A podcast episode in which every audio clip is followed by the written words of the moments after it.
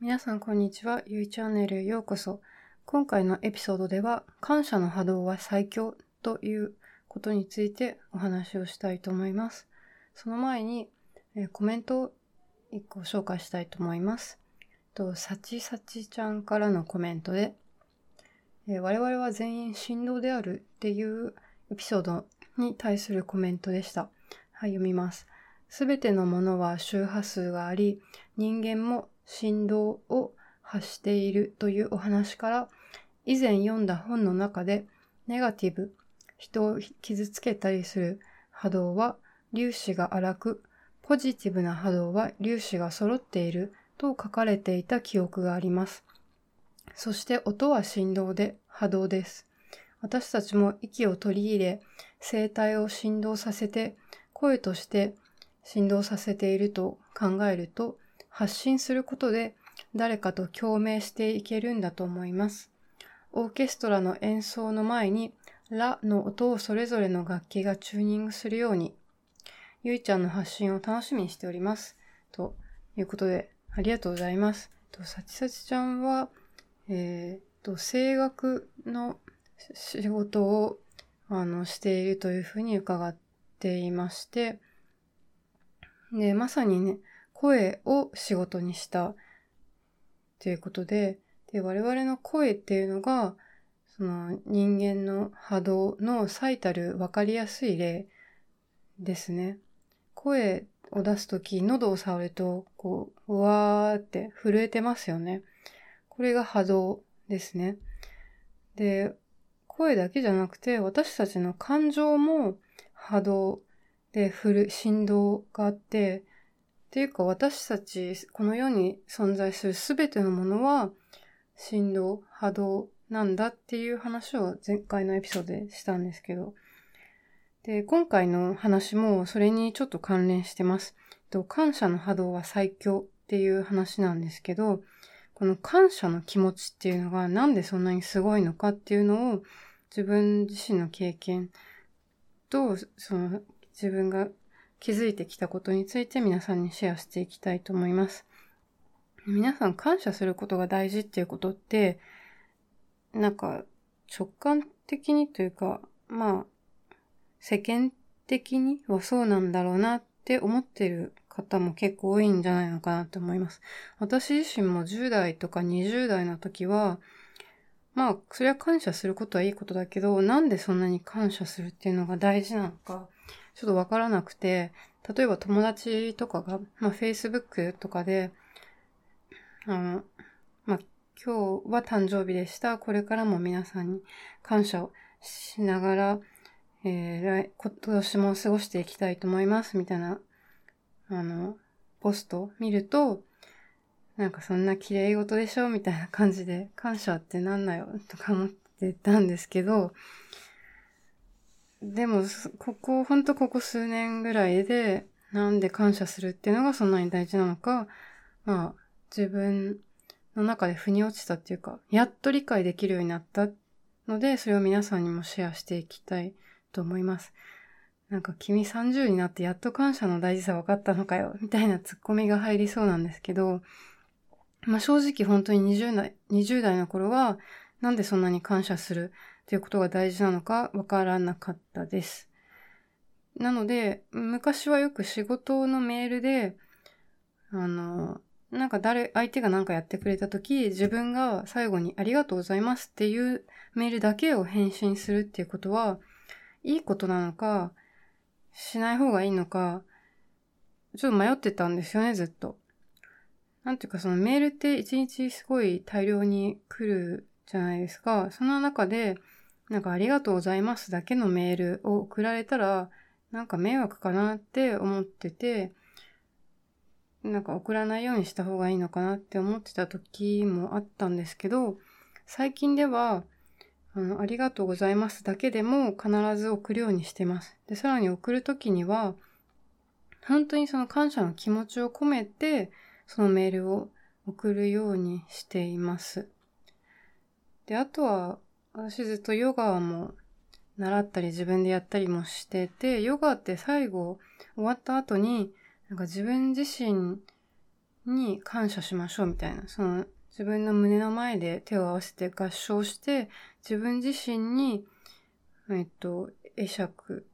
をして頭を下げて、このヨガをやってくれた自分の体に感謝しましょうっていうのがあって、はっきり言って最初の頃はなんで自分自身に感謝するのかっていうことがよくわからなくて、なんか変だなって思ってたんですけど、最近本当にこう、こういうことが全部腑に落ちてわかるようになったんで、それを皆さんにもシェアしていきたいと思います。もう知ってるよっていう方はここで終わらせて、この先聞かなくても大丈夫です。で、まず私の気づきっていうその1は、まずその他人に感謝することは自分に感謝することなんですね。っていうのを気づきました。なんでかというと、前にあのワンネスのエピソードでも話したように、私たち人間は3次元 ,3 次元の世界に生きてると、自分と他人が分離しているものだっていうふうに思うじゃないですか。だけど、本当は、その自分と他人は一緒なんですよね。ワンネスって言って、同じもの？自分も他人も同じ。とか言い方を変えれば、自分の意識の投影が他人であるとか、結局、他人に感謝をするってことは自分に感謝をするっていうことになるんだと。日本語はありがとうっていう言葉ありますけど、ありがとうっていうのはありがたいってことですよね。あることが難しいと。あるっていうのは何かが存在することが難しいと。でも存在していますよと。だから貴重なものなんですよっていうことでありがとう。でその何かが存在してる、あるっていうことを貴重だっていうふうに思うっていうことは、まあ、その存在を認めてあげるっていうことだと思うんですけど、え他の人にありがとうっていうのは、要はその他のものの存在を認めてあげるっていうことで、で、他人と自分が同じものだったら、他人にありがとうっていうことで、他人の存在を認める。すなわち自分の存在を認めるってことなんですね。で私は人間は幸せになるには、外に幸せを求めても全然本当の意味で幸せにはなれなくて、自分の内側から幸せが湧き出てくる。それが本当の幸せだと思うんですけど、そのありがとうっていうことで、他の人の存在を認めることで、また自分の存在を認めてあげる。この自分の存在を認めてあげるってことが本当に自分が幸せだなって思う秘訣なんだと思うんですよね。だから他人にありがとうっていうことは、巡り巡って自分の幸せになるんですよね。だから、本当ありがとうは何回言ってもいいぐらい、もう本当に一日の中でいろんな人にありがとうっていうのを言うべきだなって思いました。で、さらに、あの、さっきのさちさちちゃんのコメントでも周波数の話出てたんですけど、感謝の気持ちっていうのは高い周波数を発しているというふうに言われています。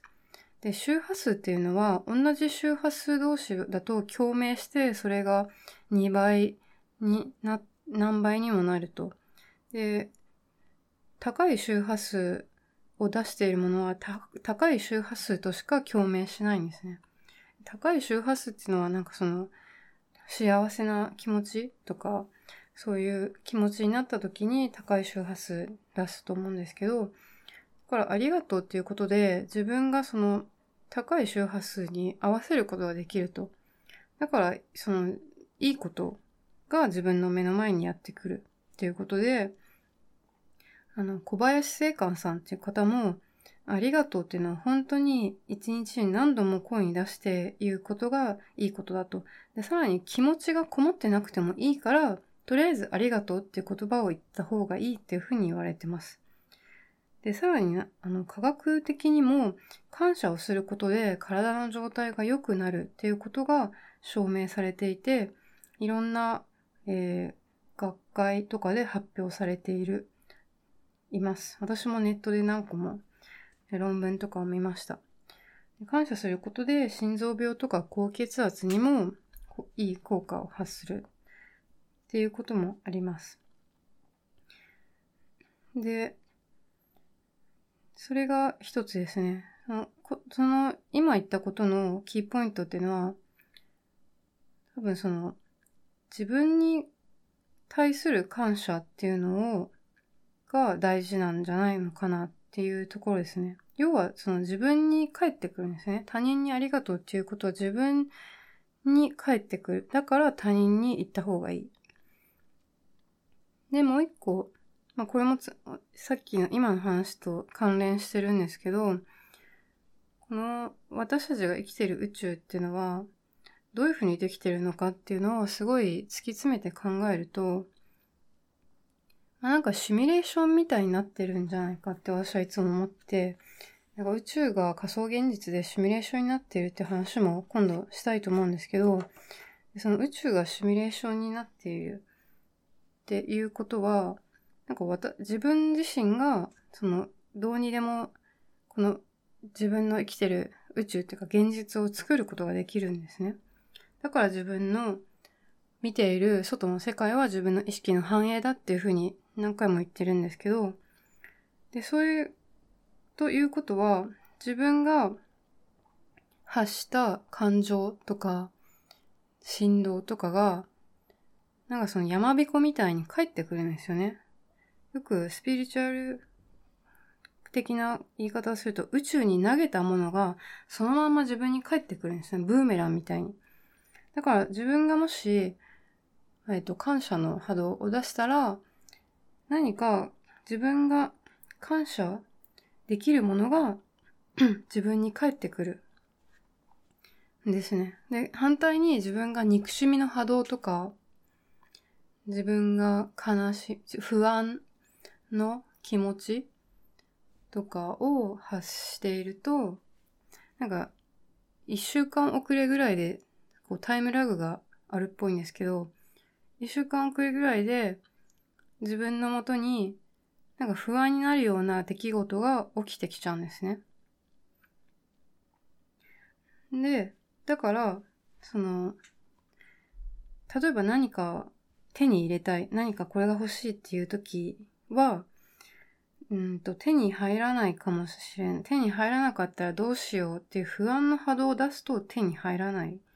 ですね。逆に、すでに手に入れている状態をイメージして、ああ、これが手に入って嬉しい。これが、を手に入れることができてありがとうっていう気持ちを出してあげると、うん、宇宙の法則っていうのは気持ちが先で、現実は後から追いかけてくるんですね。だから何かを成し遂げたい、何かをしたい、何かをを手に入れたいときは、まず、もうそれを成し遂げた状態、それを手に入れた状態をイメージして、嬉しい気持ちとか、幸せな気持ちを味わいつつ、ありがとうっていうのを、自分の頭の中でも全然いいから、まずイメージして、でいい気持ちになると。いい気持ちになると、その、まあ、一週間後とか少しタイムラグ遅れて、この現実が後から追いかけて、後からついてくるんですよ。で、私が今読んでいる神との対話、今、ブック3、3冊目を読んでるんですけど、その中でもちょうど同じようなことが書いてあったので、それも紹介します。と私たちは、あの、もし、お金があれば、なんか have ですね。if we have money お金がもしあれば、ビジネスがで、新しいビジネスができる。We can do something. 何々ができる。で、そしたら、ハッピーになる。We can be happy. なんか have が先に来て、do が次に来て、B の状態になるっていうふうに普通の私たちは思ってるんですけど、これは逆なんだと言ってるんですね、本の中で。まず B。まず幸せな気持ちを感じる。be happy。で、とか感謝の気持ちを感じる。で、その気持ちを感じてから次に do。次に何かをする。で、そしたら最後に we will have something。お金が後からついてくると。なんかそういう風に宇宙は成り立っているんだっていうのを本の中で書いてあって、なるほどなと思って、なんかこの自分の気持ち、心持ちがそんなに大事だったんだっていうことに気づくとともに、だから普段からなんかその、愚痴ばっかりしか言わない人、ネガティブなことばっかりしか言わない人っていうのは、自分が言ったそういうネガティブなこととかを、えっと、時間差で自分自身がまた体験してるんですよね。だから負のスパイラルになって、これはその宇宙の因果の法則でもあるし、自分が意識したものが現実化すると。前のエピソードでも話したように、自分が意識したものが現実化するっていう、まさにその通りだと思うんですけど、だから、スタートを、このネガティブな気持ちじゃなくて、スタートをポジティブな感謝の気持ちに、からスタートさせると。だから、最近は、その、私、仕事で、なんか嫌なことを言われたり、メールで嫌味っぽい内容が来ても、なんかそれにいちいち対応しないで、自分がそれに対応して嫌な気持ちにならないで、その、もう返信するときはまず、メールをいただきありがとうございますっていうのを書いて、で本当にそのありがたい気持ちを自分の中に持つんですね。で、そうするとなんか、そのメールを返すとなんか別にトラブルにもならないし、なんか収まっちゃうんですよね。だから本当に何に対しても、その他人が自分のことをめちゃくちゃ批判してきたとしても、それに対する返信は、批判してくれてありがとうございますと。で、そうするとなんか向こうも拍子抜けしちゃって、なんかもうそれ以上言うのやめようかみたいな感じになると思うんですけど、まあ、だか最初は気持ちがこもってなくてもいいから、とりあえず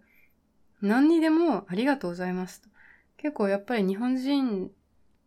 て謙遜の、謙遜が美徳っていう文化もあるから、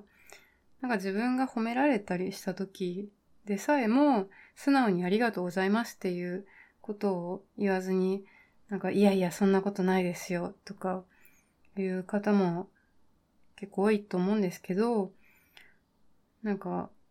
あとは、なんかした時、すみません、ありがとうの代わりにすみませんっていうとかね。だから、そういうちっちゃな機会も捉えて、できるだけありがとうございますっていう言葉を、ね、自分のから発するっていうことが本当に大事だと思います。ちょっと騙されたと思って1ヶ月間ぐらいひたすらありがとうございます。何言われてもありがとうございますっていうのをやってみると、本当に自分の、周りに起きることがなんか変わってきたり、いいことが起きたりするんじゃないのかなと思います。ちょっとこれを聞いてやってみようと思った方はやってみて、どうだったかっていうのをまた教えていただければとっても助かります。と皆さんのメッセージが私のこのポッドキャストを続けていく上での本当にモチベーションになってます。私は本当これ自費でやっていて、